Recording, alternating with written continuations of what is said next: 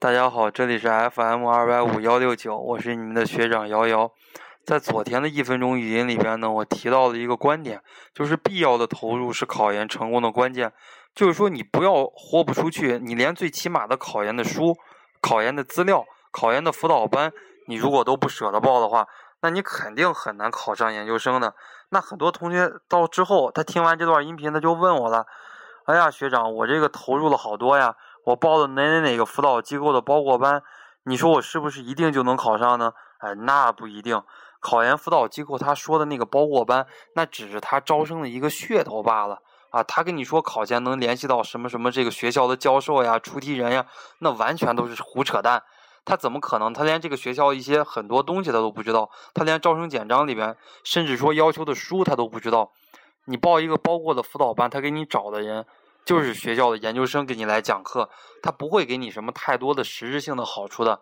啊，它是一个稳赚不赔的买卖，这样的一个包过班。那么呢，我们今天来说一个什么话题呢？是英语的一个话题。今天又有好多同学跟我说：“哎呀，学长呀，你八月底不是又要办辅导班了吗？哎呀，你这辅导班我其实很想去上，但是怎么样呢？我跟这个英语冲突了。我我报了一个英语的辅导班，那我这个英语本身底子就很薄呀。”英语本身就不好，我又怕英语怎么怎么样了，所以说呢，我要把考研的所有的精力，哎，这个阶段都要放在英语上啊。我听了以后，呃，我只能冷冷的一笑啊。我说我尊重每一个学生的想法，但是呢，我在这儿想跟大家说一个什么呢？你英语不好是一个既定的事实了，大家用辩证的这个思维来看一看，你的英语不好，你有可能把它学好吗？也许很多同学说有可能，实际上是没有可能的。你在半年的时间里边，你英语不好，这一定是一个事实。你十几年学了英语，你都没人家学好，那你这半年的时间，你怎么可能比人家学习好呢？一点可能性都没有。英语学习它一定是一个慢功夫。那么在这半年的时间里边，你不去拼这个专业课，那你要拼什么呢？政治的话，你又跟别人拉不开差距，别人考六七十，你也考六七十。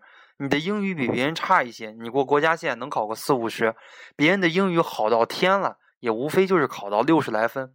实际上英语基本上是拉不开差距的。那有些同学说了，哎呀，学长，我怕英语过不去国家线怎么办呀？这个就更简单了，你把考研五千五单词好好的背住了，到了考前背一背作文的模板，实际上过了国家线考个四十来分，对于教育学的考生来讲，这是非常非常简单的了。那么呢，主要拼的就是专业课，因为专业课大家都是跨考，大家都没有任何的基础，而且专业课三百分，一道大题就二十五分，就一道大题就可以决定你考上还是考不上。你不要把过多的这个精力放在英语上，英语的投入产出比是很低的。所以说，我不希望哪个再听到哪个学生说，哎呀，英语因为英语怎么怎么不好，一天要在英语上投入多少多少个小时，而没有时间看专业课。这样的一种思想，或者说这样的一种做法，这样的一种复习策略是极其错误的。在这里边呢，我要提跟大家提出来这样的一点，就像大家在高中的时候最怕的一门学科是什么呢？那肯定就是数学了。大家想一想，你最怕的一门学科是数学，你的数学真的学好了吗？你用大部分时间来学数学，最后你的数学成绩依然没有提高，而你耽误了其他科一个复习。所以说呢。高考的时候的复习跟考研时候的英语那也是一样的，啊，而有一点不一样的是什么呢？高考的时候数学占的分值还多一些，啊，有些学习好的数学好的能考到一百四十多，甚至于一百五。那学习不好的数学不好的，像学长这样的，也许就考个二三十、三四十。这样的话拉开的差距还大一点，能拉开一百分。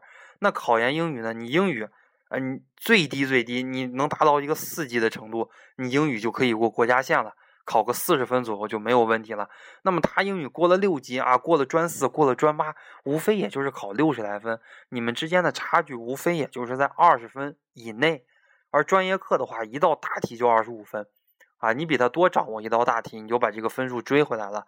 所以说，不要再纠结于英语了，更不要说为了这个英语而放弃了你的专业课复习。啊，这是我今天要跟大家分享的一个话题。那么呢，祝大家晚安。